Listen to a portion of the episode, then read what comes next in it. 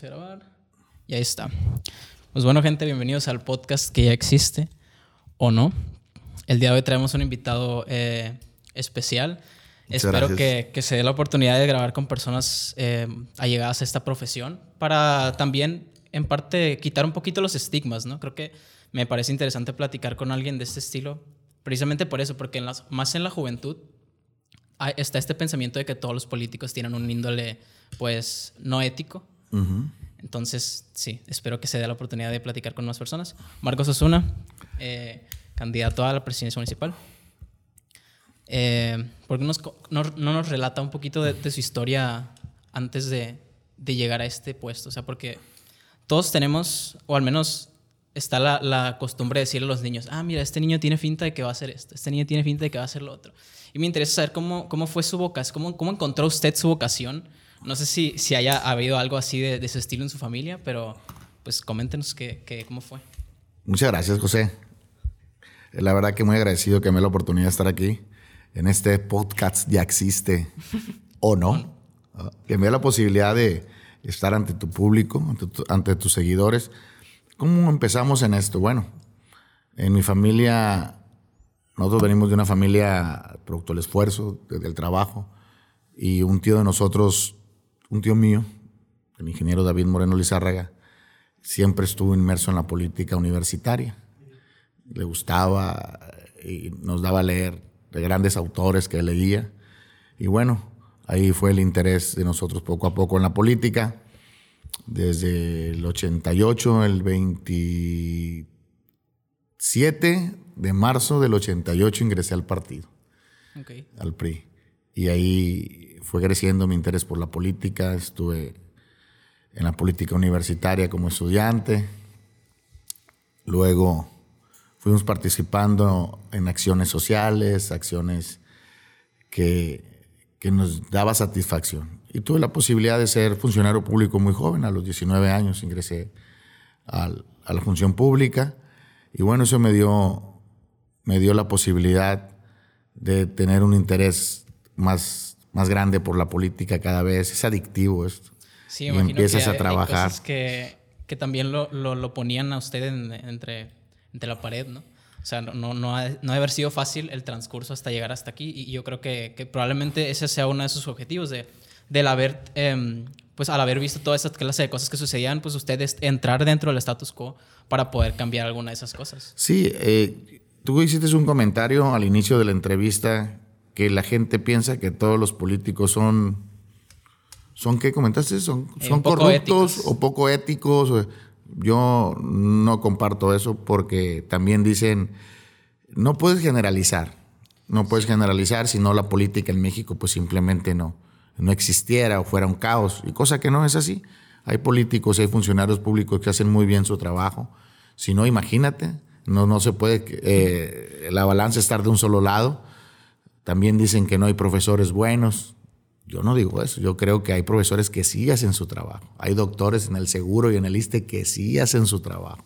Hay policías que sí hacen su trabajo. sí, tengo claro eso. Pero la observación esa es como, ya ve que está el comentario ahorita de que todos los hombres son iguales, que puedo entender que no es realmente cierto, pero está ese comentario con base en que se tiene que proponer un cambio o un, se tiene que hacer una crítica a lo grande para que durante el transcurso del movimiento esta se vaya delimitando, o sea, em, perdiendo peso y así pueda lograr al menos algunos de los objetivos que se plantea. O sea, a lo mejor la, la, opinión de que los políticos tienen este índole es por ese sentido. Sí, y la verdad que yo creo que hay gente que le gusta la, la buena política. A mí me gusta la buena política. Yo he estado cerca de 30 años en la administración pública y he tratado de poner lo mejor de mí, lo mejor de mí en los diferentes puestos. Antes de estar aquí contigo como candidato, fui subsecretario de Desarrollo en el Estado. Anteriormente fui subsecretario general de Gobierno. Anteriormente fui diputado. Luego fui presidente de mi partido. Delegado de Inspección y Normatividad en Gobierno del Estado Fui coordinador general de los consejos tutelares en el Estado. Fui director regional del Sistema Nacional de Seguridad Pública en el noroeste del país, en el gobierno federal. He, he, tratado de poner lo mejor de mí cuando me han dado la posibilidad de trabajar tanto en la federación, en el estado o en el municipio. Y hoy la vida me da la posibilidad de ser candidato a alcalde y la verdad que muy honrado, tratando de poner al servicio de mis compañeros de campaña todas, todas mis fuerzas, todas mis ganas, todas mis cualidades, todas, todo lo que yo tenga, ponerlo al servicio de esta campaña para el día de mañana aspirar a ser alcalde y dirigir esta gran ciudad que es el municipio de Aume. Sí, de hecho, le, al, investigar encontré que, le decían el, todoterreno. Así me puso un periodista amigo, amigo mío. Que le, tiraban que el 16, el 4x4. Sí. Cosas de ese estilo que yo creo que, pueden dejar un buen impacto. Eh, al menos ese eslogan puede ser un buen precedente para lo que vaya a suceder. Fíjate que nosotros hemos tratado, en la medida de nuestras posibilidades, de hacer las cosas poniendo por delante toda nuestra fortaleza, todas nuestras ganas, toda nuestra hambre de hacer bien las cosas. Nosotros vamos donde los otros no van, nosotros llegamos a donde los otros no llegan. No importa la circunstancia, nosotros vamos. Por eso de ahí surge el eslogan del todoterreno, porque nosotros, ¿qué es ser todoterreno para nosotros? Bueno, es atender a todos por igual, a todos por igual, sin importar su condición. Y atenderlos, no, importa de dónde estén, si están en un ejido, en la ciudad, en la colonia, en, en la comunidad, nosotros vamos. Si en nuestras manos está, nosotros vamos y resolvemos y aportamos la parte esa que, que ocupa la gente, pues de un funcionario público o de un amigo o de una asociación o de algo. Nosotros vamos y vamos con todo siempre. Sí, y de hecho hace poco estaba hablando con un amigo acerca del papel del urbanista en, la ciudad, que, que, bueno, llegamos a la conclusión de que un urbanista era un, un buen candidato a un puesto político porque precisamente él sabe las necesidades de una ciudad. Y me pregunto yo cómo, cómo eso es que usted planea o, o pone en las tablas para establecer sus equipos de trabajo o esos ya vienen preestablecidos o cómo funciona ese estilo? No, ahorita no estamos pensando en eso. Tenemos muy claro los perfiles que van a ser. Los perfiles no tienen nombre aún, pero sí tenemos un perfil.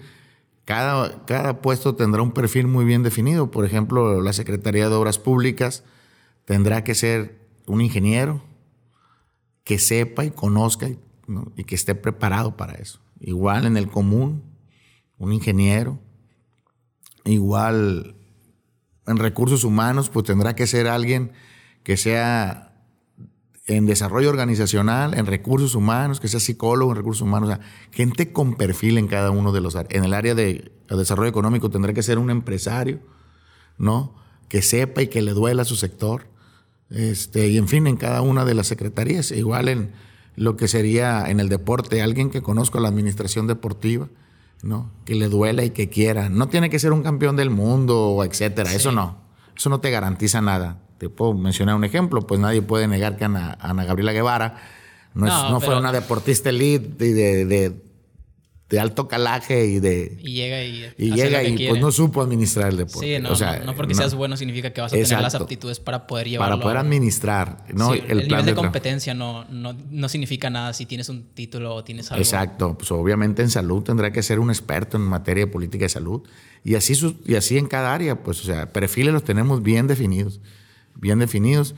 Ya los nombres ya, ya vendrán después. Ahorita lo que estamos enfocados es en ganar la elección este 6 de junio llevando una propuesta a la gente, llevando un mensaje que sepa la gente que, quiénes somos, qué es lo que estamos haciendo y para qué queremos ser alcaldes. ¿no? O sea, que quede muy claro eso.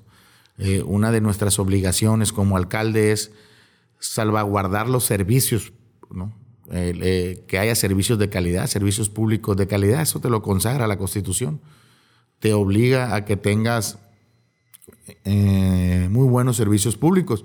Por ejemplo, en el artículo 115 establece que tienes que hacerte cargo directo sin responsabilidad de nada más que tuya del agua potable, de la seguridad, de la recolección de basura, del alumbrado público, del pavimento, de las vialidades, de los panteones, de los parques. O sea, es tu obligación, la seguridad. O sea, entonces no puedes echarle culpa a nadie. Es en la medida de tu capacidad de gestión y de administración como hasta los de los resultados. Yo soy un hombre que mide los desempeños. Sí. A mí me gusta medir el desempeño de los funcionarios. Y si no están a la altura, pues con pena y con vergüenza se van a tener que ir. Pues sí, claro. Porque no están a la altura de lo que queremos. ¿no? Nosotros queremos un gobierno que sea cercano, que sea resolutivo, que sea un gobierno que atienda, ¿no? Y en esa medida vamos a ir terminando con ese gran rezago que hay de atención en servicios, porque hay un gran rezago. Sí. Eh, José, la verdad que descuidaron totalmente el, auto, y esta precisamente más. Sí, de hecho estaba, estaba pensando que ahorita es un, un arma de doble filo precisamente el que vaya a llegar al, puesto, porque o tiene la oportunidad de hacer un, realmente un gran cambio para posicionarse, para ir a un, a un, mejor puesto, o puede llegar y hacer una que otra cosa diciendo que hizo más que lo anterior y pues en cierto modo no cumplir su labor, pero hacer más que el otro y eso es tenerlo como medio de, de satisfacción propio, no sé si propio, pero ajá, deficiente, diría yo. Nosotros vamos a trabajar muy fuerte los tres años no tenemos una aspiración más más que servirle a la gente, al municipio. Hay mucho por hacer, pero hay que empezar. Y hay que empezar lo más pronto posible. Y lo más pronto posible va a ser el primero de noviembre, una vez que ya que ganemos la elección. Me, llamó la atención que menciona mucho que los primeros 100 días va a, tratar de mover todo. ¿Por qué, ¿Por qué el énfasis en los 100 días? Porque es una meta que nos hemos puesto nosotros como equipo de que los primeros 100 días vamos a trabajar intensamente, a darle orden a la ciudad. Orden. La ciudad no tiene orden. Es, o sea, no hay buena recolección de basura, no hay un buen alumbrado público, no hay un buen servicio del agua potable, no hay una buena eh, alumbrado público, no hay un buen bacheo en la ciudad. O sea, entonces, ¿qué vamos a hacer? Trabajar intensamente. 100 días y luego volvemos a evaluar. Y seguimos trabajando. Pero tenemos que tener metas cortas. ¿Qué, qué pues tanto avanzamos en 100 días? La administración tiene 1095 días, más o menos. Ok. Entonces, por eso queremos ir bien intenso. Lo que no se mide no se mejora. ¿no? Y en 100 días hacemos la primera evaluación, luego otros 100 días otra evaluación y así, y así sucesivamente hasta que lleguemos al punto que queremos. Pues sí, me parece bien. Creo que viene de, la mano de, la frase de que el, que mucho abarca, poco aprieta. Así es. O sea, creo que es mejor dividir los objetivos a cortos plazos que a largo plazo tener todo, como las propuestas que dicen de que voy a cambiar todo el drenaje, voy a hacer esto. No se puede eso. Mencionaba, sí, ese, lo que le, quería comentar eso, que, mencionaba usted que, que, tiene este, propuesto al menos llegar al 50% de, de cambio en, en la propuesta de drenaje específicamente. Sí, una vez que nos digan el estudio técnico de lo que es el primer cuadro de la ciudad, andan alrededor de 4.800 millones. ¿Qué tanto podemos avanzar? A lo mejor mil millones, 1.200, 1.300 millones, no sabemos en los tres años, pero de que le vamos a entrar, le vamos a entrar, porque necesitamos, eh, el drenaje que tenemos ya no funciona, ya está caduco. Y tenemos que empezar ya, tenemos que empezar a, a cambiar, hay que hacer el programa progresivo de reposición de drenaje bueno, una vez que tengamos, ya ahí vamos a saber cuántos recursos tenemos y luego vamos a tener una gran, una gran ventaja que nuestro gobernador va a ser de aquí de Mochis, de aquí de Ahome. Mario Zamora. Mario Zamora. Y esperemos que nos ayude. Yo estoy seguro que así va a ser para terminar lo más pronto posible con el drenaje de la ciudad. ¿Cómo está eso de los partidos? Porque yo, o sea, usted siendo de una generación pues mucho más yo soy más viejo que tú, así dilo. Pues, ok, usted siendo más viejo que yo. años, ¿cuántos tienes tú? De 22. 22, te llevo 30 años, no son tantos. Sí, sí, pero antes, antes eh, estaba mucho la idea de, votar por el partido antes que votar por el por la candidato. Ajá, por la persona. Y, ahorita, al, ir al, al meeting que hizo, pues vi que estaban aliados el, el PRD, el PRI y el PAN. Me llamó la atención, pues, porque yo, yo no sabía que, que existía ese, esa alianza. Y, cómo, sea, cuál es la función de esa, de esa unión. Porque siento que al, estar uniéndose los partidos, está también como quitando esta, este estigma de, los políticos que son de ese índole corrupto. Porque están uniéndose por un bien común, en cierto, en cierto sentido. O sea, no, no estoy muy erróneo en eso. A ver, eh, aquí hay un partido gobernante, que es el partido de Morena. Sí. Y este partido está llevando al precipicio al país, al Estado, a los estados donde gobierna y específicamente al municipio. ¿Qué fueron lo que hicieron estos partidos? Escucharon a la gente y la gente nos dijo, júntense, porque vamos al vacío. estamos ante un gobierno fallido aquí en el municipio de Ahome. Entonces se juntaron, a mí me postulan los tres partidos, a lo cual yo agradezco, el PRI, el PAN y el PRD. Por cualquier partido que tú votes, nos ayudas. ¿Qué quieres? ¿Más de lo mismo? Bueno, pues vota por Morena. ¿Quieres una opción de poder recapitular las cosas y poder hacer las cosas como se deben, vota por nosotros, que es la opción, que la coalición va por Sinaloa, va por AOME. ¿Y usted cree que si usted hubiera sido un partido independiente y tuviera todavía la capacidad de lograr objetivos como es ahora con esta alianza? No, pues no sabría decirte porque pues, sería cuestión de medición, pero yo creo que yo milito en el Partido Revolucionario Institucional, en el PRI. Okay. Tengo 32 años militando ahí. Entonces, pues yo, yo quería ser candidato de mi partido. Y luego la vida me da la posibilidad de que me postule también Acción Nacional y el, y el PRD, pues la verdad que bien orgulloso y bien honrado con esa distinción. ¿Y cómo sigue esa unión con el, con el partido? Por lo mismo que le digo, que a lo mejor su, familia era priista. Nosotros vemos por, por objetivos comunes. Pusimos al centro de la mesa que la prioridad se llamaba México, Sinaloa y por supuesto AOME. Entonces, más allá de filosofías partidistas, es el beneficio común o el interés superior y el interés superior es AOME. Y dejando a un lado cualquier filosofía partidista, pusimos por encima de la mesa el interés común que es AOME. Pues sí, tiene, tiene, o sea, debería de ser así, o sea, no, no, no debería haber un, fin. Un fin particular, sino un, bien general. Ajá, que entiendo que, que, en cierto punto un político debe de ganar buen dinero porque está dando su vida al, al pueblo, pero tampoco es el, el caso de llegar y, hacer lo que quieras, ajá, no, tampoco tienes un sueldo, servida, pues. Tienes un sueldo y pues debes de vivir de lo que te hace sueldo. Yo he tenido pues, puestos importantes, en unos me han pagado bien, en otros no tan bien, pero pues con eso he vivido, esa es mi profesión, yo me dedico a esto. Yo soy un político y soy un servidor público, a eso me dedico. así como tú eres arquitecto, eres un profesional de eso, bueno, pues yo soy un profesional de esto. Y las condiciones laborales y, salariales, bueno, pues ahí van de la mano. O sea, a veces me han pagado muy bien, a veces no me han pagado tanto, pero entra dentro de mi rango y, vivo muy a gusto, como, como vivo, vivo en viñedos, ahí tienes tu casa, en Aguamarina, entre Macapula y Río Fuerte.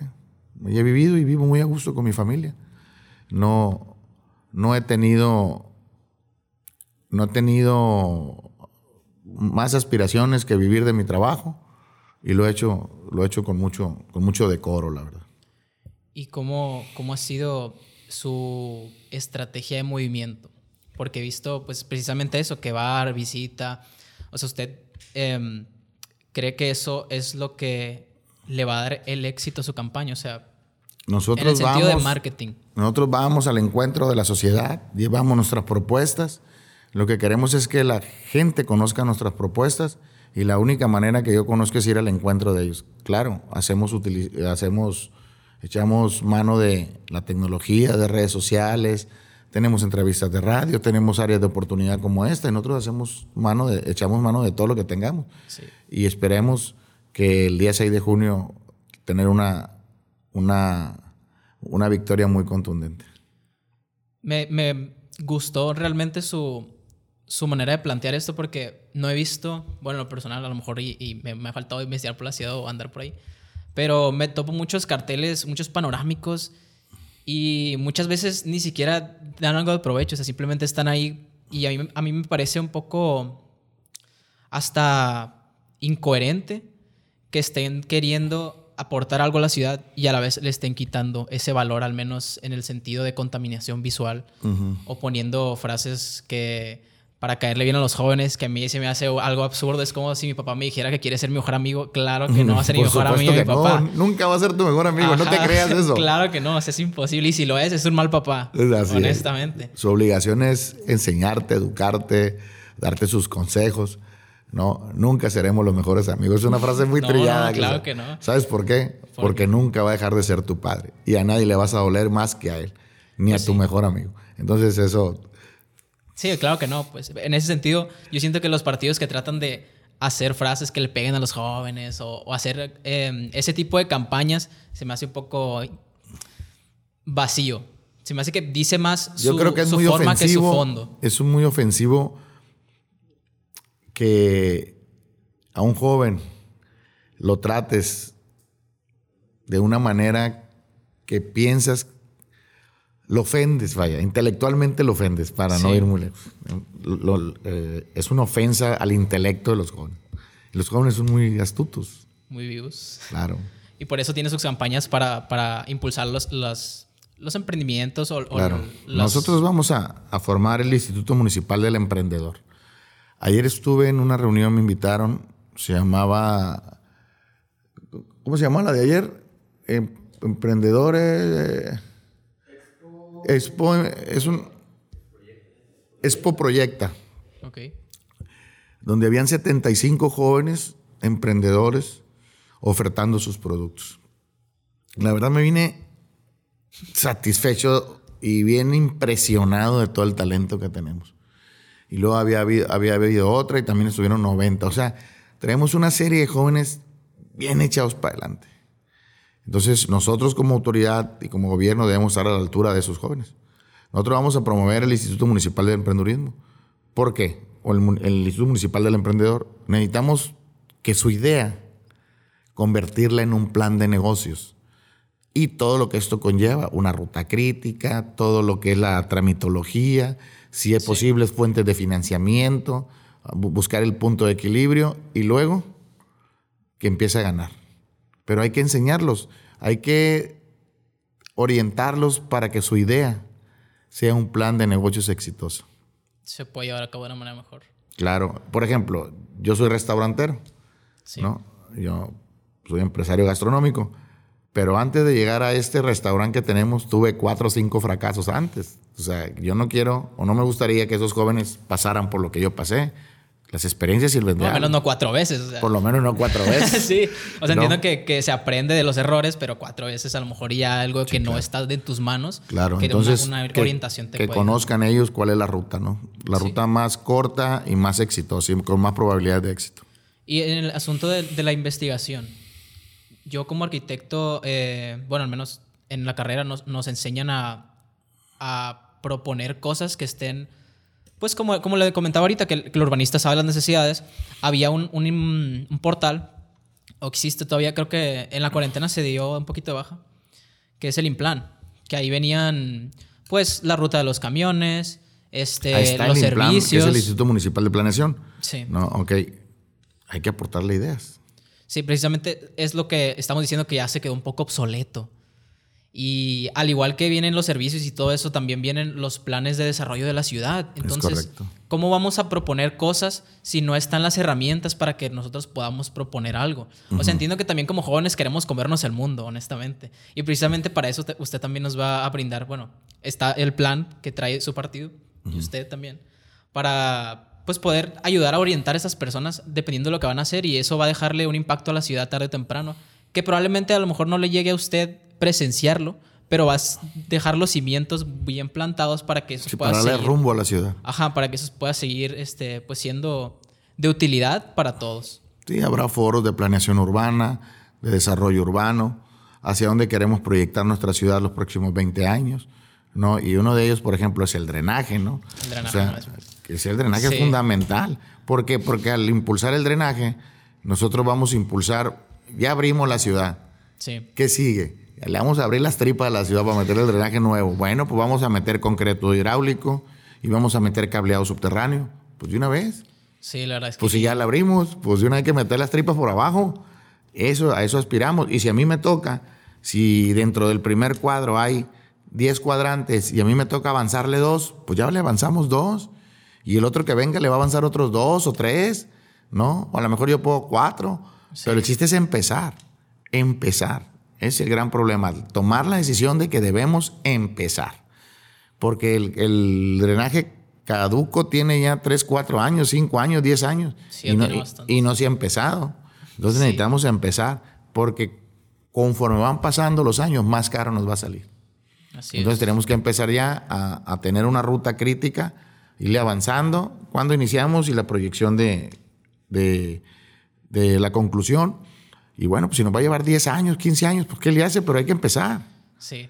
Ahorita, ahorita yo creo que es lo que han tratado de hacer los demás. O sea, no, tratado de hacer, sino que han planeado eso con una con un fundamento de que no se ha hecho algo. Pero eh, los o sea, todas las, las, las, personas que han tenido la autoridad nunca se han dedicado a empezarlo, precisamente por lo mismo, por el gran costo de inversión que tiene pues y porque no van a, a quedarse el logro, no van a quedarse el logro de poder terminarlo y decir yo hice esto, pero eso eventualmente no va a llegar si nadie empieza. Así es, o sea, no importa quién lo concluya, lo que importa es quién lo inicia.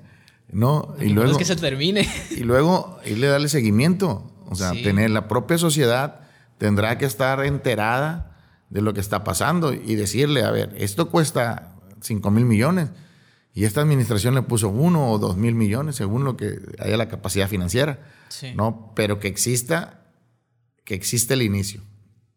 Una vez iniciando ya no lo para nadie. No, no, ha, no ha habido proyectos que se han detenido con diferentes... Sí, claro. Por ejemplo, está la zona 30. Álvaro Ruelas inició y pues ahí se detuvo. Nosotros la tenemos que continuar también.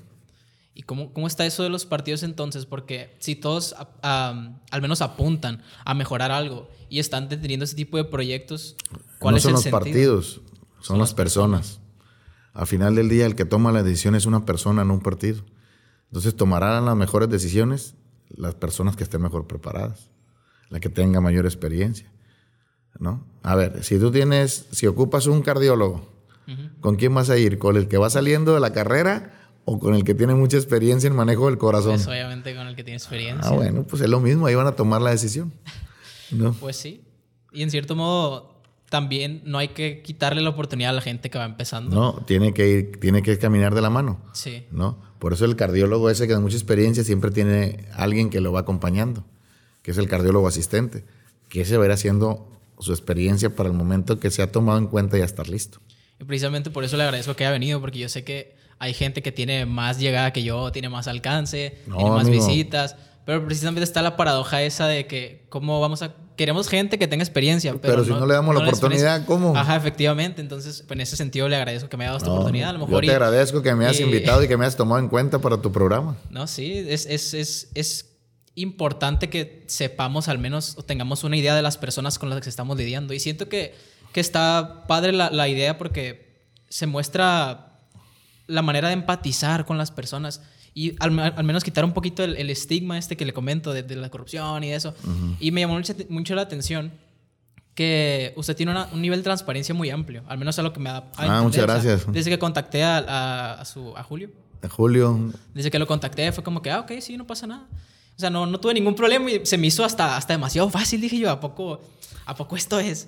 Esto es. O sea, se me hizo demasiado sencillo la manera de poder contactarlo y, y me, me da gusto que, que, a lo mejor ya llegando al poder usted siga pudiendo tener esa accesibilidad con la gente y, cumplirle o, hablar con ellos, no sé. Fíjate que he escuchado una palabra en todo lo, ya que llegues al poder. Y ya que llegues al poder. Bueno, ya que tenga la, eh, posibilidad de, sí, ya que, ya que, hacer algo. Ya que tengas la responsabilidad, ¿no? sí, porque, eh, no, es que es muy común que lo asocien con el poder. Pero el presidente municipal no es otra cosa más que el administrador de los bienes y servicios de la ciudad. Que otros sean queridos reyes, que sean creído faraones, es otro tema. Pero lo que en realidad es un administrador de bienes y servicios de la ciudad, ¿no? Eso, eso es el presidente.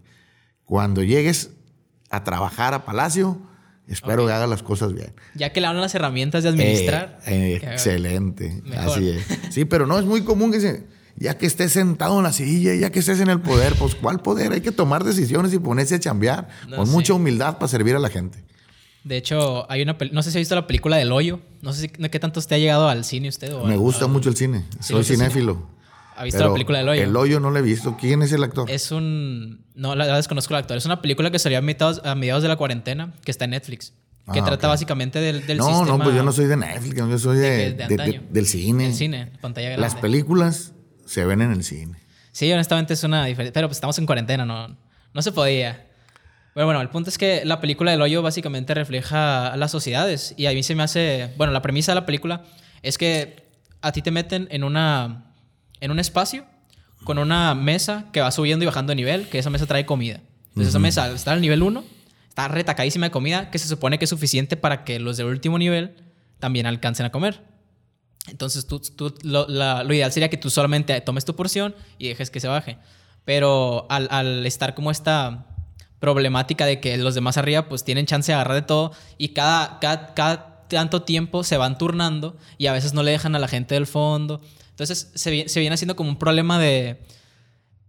¿Cómo se podría decir? Para, como un problema social en el sentido del económico. Creo yo que se puede... Se me fue la palabra de los estratos sociales. Mm, estatus, estratos, sí. niveles. Un problema de burbujas sociales, quería, diría yo. Y a mí me parece que la política tiene un, cierto, una cierta similitud con esto, de que por más que tú intentes desde el primer nivel decir, oye, oye, voy a agarrar mi porción, tú también agarra la tuya, va a haber gente que tenga pues diferentes ideales o, o, no vea por las personas que están a su lado o las personas que no van a estar a comer. No pensando ellos que ellos estuvieron ahí, sino pensando en que, ah, ok, ahora yo tengo la oportunidad de agasajarme como les hicieron, como lo que yo hice, como cuando yo estaba abajo, voy a hacer lo mismo yo. O sea, me parece que es una buena manera de representar este sistema, tanto político como, como social. Ok. No voy a buscar. El hoyo. Véala, el hoyo. Está muy padre. Y ya para terminar, eh, me gustaría hablar acerca de, ciertos detalles. Eh, precisamente ya mencionó el, drenaje. Este, a mí, em, precisamente en, en, este semestre me tocó hacer el proyecto del rastro municipal. No sé si a usted le competa sí, el rastro, municipal. Y se nos hizo muy importante el, el, el, hecho este porque está en pésimas condiciones. Me tocó ir a visitarlo. Me dieron la oportunidad de poder ir yo, solo porque pues, por parte de la escuela no, no nos permitían por la cuarentena. Entonces, lo primero que me dijeron es, no me tomes fotos porque nos van a... No vas a serruchar. Ajá, no van a serruchar. Este, entonces, pues a nosotros nos tocó ese proyecto que venía de, de arriba, de, de, los proyectos que traen en la escuela. Y pues nos tocó prácticamente meternos en ese onda, en, en, ese, en esa investigación acerca del rastro. Sí, hay que ver cómo se mejoran las condiciones sanitarias, cómo se convierte lo más sanitario, higiénico posible, porque un rastro TIF, por ejemplo. Sí, el que está en Guasave. En Mazatlán. en Mazatlán hay uno también. Costó cerca de 70 millones, 80 millones. Entonces hay que ver cómo se van haciendo las mejoras para que ese rastro tenga mejores condiciones y, brinde un mejor servicio, pero sobre todo las condiciones sanitarias. ¿no? Sí, es un problema tanto de... Es que es la carne que se come la gente. O sea, me tocó ir a ver cómo hacían todo el proceso y sinceramente no, no hay nada. O sea, yo sé que no está certificado como TIF. Es un rastro... ¿Cómo se le dice ese rastro? Bueno, es de menos categoría, pues no, no, tiene tanta reglamentación, pero sin embargo tiene que tener unas bases que... que es correcto, el, tema sanitario sobre todo. El tema sanitario, el tema de cómo llega el, animal, que esté cómodo, que para que la carne sepa mejor. Que no esté estresado el viejo. Sí, que no esté estresado. O sea, me tocó hablar con gente también. Yo le decía, oye, pues tú, tú qué ves esto de los rastros que sigues comiendo carne. Y me dice, sí, yo con gusto. O sea, si veo el proceso y que todo está bien, hasta me lo como con gusto la carne. Y hay mucha gente que pues no sabe dónde viene esa carne porque sinceramente es, es producto, son, son, es ganado que, que, muchas veces no se lo permiten en otro establecimiento y ahí por tenerlo pues se lo hacen, pero no termina siendo lo, lo que necesita la gente para que sea. Los procesos sanitarios, es correcto. Ajá. ¿Y cómo planea usted abordar ese sentido? Pues hay que ver primero en qué condiciones está el, el rastro, qué es lo que necesita para cazar el estándar que nosotros queremos, sacar números y de que vamos a mejorar las condiciones, la vamos a mejorar, pero ¿hasta dónde? Bueno, pues hay que ver, hay que ver en qué condiciones está y cuál es el proyecto, ¿no? O sea, decirlo, lo voy a hacer TIF, pues no, no es cierto. No, no, pues, demasiado. Se puede, pero sí mejorar mucho las condiciones, sobre todo sanitarias al interior. Sí, además del, del nivel de, de, de, frecuencia que se usa. O sea, todos los días se usa. Alrededor de. Se reparten entre días las, los sacrificios. Ajá. Y tiene como alrededor de 30 por día. Entonces no creo que un TIF convenga en cuestiones de, claro. de sustentabilidad. Pero bueno este, la educación vial. Se me parece algo... Nosotros vamos a entrar en una gran dinámica y tenemos un gran proyecto de educación y prevención vial. Tenemos un gran proyecto, vamos a hacer un, grupo de educadoras viales, mujeres, al primer cuadro eh, de la ciudad, donde tengamos que educar a los peatones y a los conductores. Porque viene un gran, hay una agenda mundial en el tema de movilidad y mucho obedece a los ciclistas, a los peatones. Sí, que debe ser el principal. Claro, que debe ser el, que lleva el, derecho de paso, lo lleva un peatón, un ciclista y luego el automovilista, ¿no? Entonces tenemos que trabajar en eso muy, muy duro, estamos trabajando en un gran proyecto de eso. Que eso tiene que ver también con la falta de, señalización. La señalética. O sea, la, señalética es demasiado importante para eso porque eso es lo que determina. Claro. Por ejemplo, hasta la gente de los semáforos. Sí, le da su espacio a cada cosa. Porque hay gente en los semáforos que se pasa hasta el frente y se, hasta poquito más de la banqueta. Por ejemplo, cuando suenan los, los, los semáforos, cuando suena ti, ti, ti, le preguntas a la gente para qué si no sabe. No sabe. O sea, que son para los débiles visuales. Es para eso. Te está diciendo que el semáforo puedes cruzar en ese momento. Y tenemos que enseñarlos. Y nosotros vamos a trabajar en eso. Que también hay, hay deficiencia en el sentido de, de inclusividad. En la zona céntrica también. O sea, toda la ciudad, pues, pero creo que la prioridad sería al menos trabajar en la zona centro. Ir, ir empezando. Eh, vuelvo al, al, al, tema del principio. Hay que empezar, pero marcar una buena agenda. Y nosotros no estamos aislados del mundo. Hay agendas globales en, en movilidad, hay agendas globales en cambio climático, hay agendas globales en, en, en desarrollo urbano. En fin, no podemos separarnos, separarnos de las agendas globales, ¿no? Nuestra agenda local tendrá que ir empatada con las, con las agendas globales. Si le está yendo bien a otros, ¿por qué no hacerlo? Exactamente, ¿no? O sea, y más si hay políticas públicas exitosas, bueno, ¿por qué no replicarlas aquí? Que entiendo que no todo se puede replicar porque las, las, las condiciones y las variables, claro, pero sí la puedes adecuar. Sí, claro, como los proyectos arquitectónicos. Es correcto. No, puedes calcar uno porque las condiciones son distintas. ¿Y, y cómo, cómo, ve el tema de la movilidad precisamente? no, pues es una agenda mundial que para mí juega un papel fundamental. Por ejemplo, los ciclistas, este, por ejemplo, los peatones. Eh, el, el, bus, el urbano. El, servicio público. ¿Cómo pretenden mejorar el servicio público de, del... Bueno, el servicio público es una concesión del Estado, ¿no? ¿Qué podemos hacer nosotros desde el municipio? O, eh, hacer una reingeniería eso sí podemos trabajar en conjunto con, con, la empresa, con la alianza de camiones urbanos. Por ejemplo, a mí me interesa mucho el tema de paraderos. Sí, es muy deficiente. Es muy deficiente. Bueno, necesitamos organizar. Sí, pero eso tiene que ser una cultura entre el usuario y el operador. O sea, que sepa que el camión se va a parar única y exclusivamente en paraderos. No que sales corriendo a tu casa y levantas la mano y quieres que se pare y luego se para el camión y luego le la culpa, le eches la culpa al chofer cuando el chofer tiene que acatar que tiene que pararse en puros paraderos. De hecho, una amiga de la carrera trae un proyecto de ese estilo. Ah, pues sería bueno platicar con ella. Trae una, una creo que está tratando de hacer una aplicación, no sé si ya lo ha cambiado, una aplicación para el teléfono para checar las rutas de los camiones, dónde se va a parar. Eso es uno y de los también a qué horas, y se me hace un programa que va a cambiar al menos, sin cambiar los camiones, podría ser un cambio, o sea, siento que es muy, muy importante en ese sentido. Ajá. Eh, y también en el deporte, que, me comentaba ahorita que también trata de, buscar o va a tratar de buscar a la gente más, más, calificada, pero ¿cómo impulsaría eso? Ahome va a ser la capital del deporte. Ningún niño o niña o adolescente que vaya a representar a nuestro municipio lo verás boteando en una esquina ni en el Maviri. Eso no va a pasar. Y nosotros vamos a impulsar dos tipos de deportes. El federado, que es aquel que se maneja a través de las federaciones y asociaciones, competencias, y el deporte popular, el deporte masivo o masificado que es el que, el que se practica por esparcimiento, por salud, ¿no? Generar condiciones de competencia para que todos estemos en una movilidad deportiva intensa la mayor parte del año, con competencias locales, con competencias de barrios, con, por ejemplo, tenemos un gran proyecto, son las Olimpiadas Urbanas, ah, donde... ¿De qué trata eso? Las Olimpiadas Urbanas es lo mismo que una Olimpiada que vas a ir a, Japón, pero vas a representar aquí a una colonia. Por ejemplo, tú vas a representar a tu colonia. Tú eres el, el equipo de, de básquetbol o de carreras de tu colonia. O sea, y se hace una convocatoria donde se ponen 10, 15, 20 colonias que gusten participar en las diferentes disciplinas.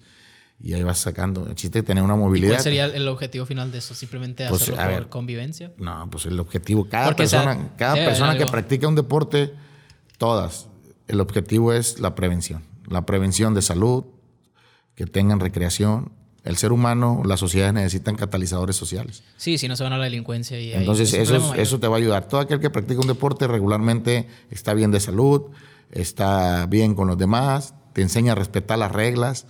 Yo he sido un deportista toda mi vida. Sí. Mis mejores amigos los conocí en el deporte.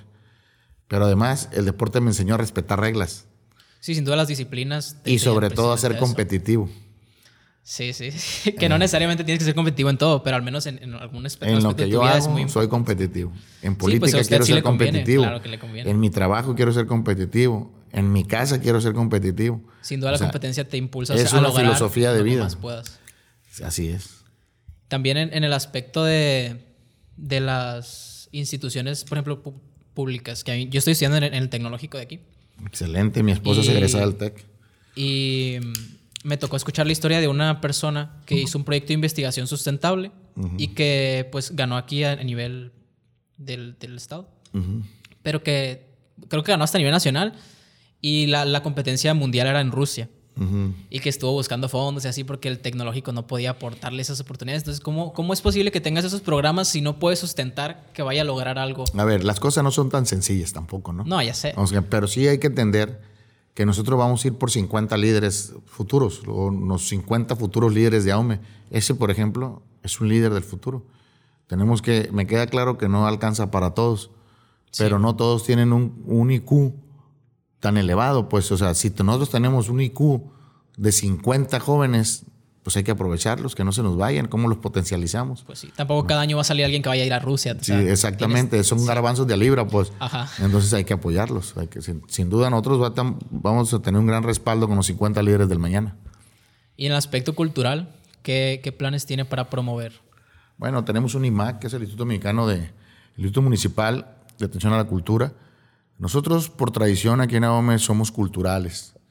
Tenemos, venimos de una cultura yoreme, donde son danzantes, donde son músicos, donde son artistas. Eh, alegres, por naturaleza. Alegres. Son artistas en todas sus expresiones, pintura, danza, eh, música. Y bueno, ya como Yoris, nosotros como... ¿Sí? Somos Yoris. ¿Tú eres Yori? Sí, sí.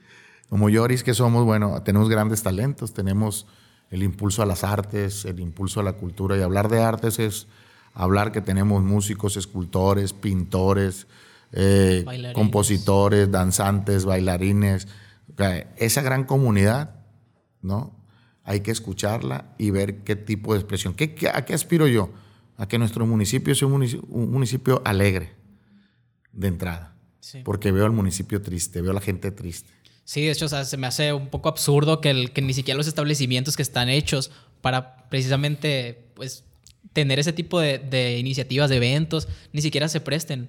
Ok, sabemos que venimos de una pandemia, pero bueno, también es cierto que el pueblo necesita sonreír. Sí. Y necesita llorar. Y más ahora. Sí, no, no, puedes. A través del arte. A través del arte, ¿no? Entonces, nosotros vamos a impulsar todo ese tipo de expresiones. Cómo escuchándolos y mirando sus proyectos. Yo no sé qué proyectos tengan. Por ejemplo, una, una, una compañía de teatro urbano, por ejemplo. ¿En qué les podemos ayudar? ¿Cómo podemos vincularlos? ¿Cómo, ¿Dónde los podemos llevar? Generar espacios, por ejemplo, la plaza, la plaza 27, que tú sabes que el domingo va a ser una orquesta, una banda, un grupo norteño o algo para amenizar a las familias ahí, que es un lugar, un punto de reunión familiar, bueno, que haya una expresión tener espacios donde haya foros. Tenemos un teatro, ¿por qué no formar una compañía municipal de teatro y que podamos traer a la gente que consuma teatro? Este, hacer grandes alianzas con, con esos pintores. Tenemos unos callejones preciosos, ¿por qué no mantenerlos limpios? Eh, sí, inclusive eso podría ser parte tipo de murales y, y, empezar a hacer una ruta artística que sea parte del, del gran del gran legado que podamos dejar o tener aquí en el municipio para cuando venga gente a visitarnos. Los callejones de la cultura, por ejemplo, y que tengan expresiones. O sea, hay muchas cosas que se necesitamos sentarnos, escuchar. Yo no soy experto en arte ni en cultura. Sí, es pero sí, que alguien sepa todo. Pero hay alguien que sí le entienda eso, pues hay que escucharlo y ver y, escuchar proyectos y ver e impulsarlos, ¿no? Le comento esto porque yo soy parte del, taller de, ópera del, del... Bueno, lo, lo, lo lleva el maestro Sergio y la maestra Consuelo, que son los, los directores de la orquesta de aquí, del CIE. Que no es del CIE, pues por ahí le prestan el establecimiento. Y pues me ha tocado escuchar comentarios de que a veces no se le apoya o, es complicado. Porque no los han escuchado, pero si, si, tenemos un diálogo y decimos, a ver, yo quiero hacer esto, ¿qué impacto vamos a tener? ¿Qué beneficio? Y adelante, o sea... Con toda confianza. Pues claro. Ah, pues cualquier cosa que salga ahí lo va, ah, claro, lo va a echar un fonazo ahí. Claro que sí. Y ya por último, una pregunta más personal en el sentido de que me da curiosidad. ¿Por qué cree usted que ningún eh, político admite que se ha equivocado alguna vez? Porque yo siento que, que la manera de, así como usted se está mostrando transparente, así un día usted podría decir, ¿sabe qué? Aquí probablemente cometí algo que Ojalá no me hubiera equivocado una vez. Me he equivocado muchas veces. sí. Muchas veces y no hay que ser arrogantes y por o sea, volvemos a lo mismo, hay que escuchar. Es el que yo te diga de arte y cultura. La verdad no soy un experto en el tema, me gusta. soy un consumidor de arte y cultura, sí, pero no soy un experto en la materia. ¿Cómo podemos trazar una ruta crítica que nos permita que la mayor cantidad de gente consuma? Bueno, pues hay que buscar las formas. Y si los políticos no aceptan que se han equivocado, pues no puedo llamarlos de otra manera más que arrogancia. Porque es perfecto no. nomás Dios. Sí, no entiendo. O sea, aparte de que quieren que los veamos de una manera mejor, a la hora de estar diciendo que nunca se equivocan, pues claro que no nos vamos a creer. O sea, eso. Yo quiero que me vean como un ser humano normal que se dedica a la administración pública y a la política, tan tan. Tú dedicas a la arquitectura, otro se dedica a otra cosa. Es una profesión como cualquier otra. Ok. Pues yo creo que sería todo. Muchísimas gracias. Ha sido un gusto, la verdad, platicar no, el gusto es mío. Un saludo para todo tu auditorio. y voten este 6 de junio, Marcos Osuna. Muchas gracias. Este fue el podcast que ya existe. ¿O no? Muchas gracias. Nos vemos la siguiente semana.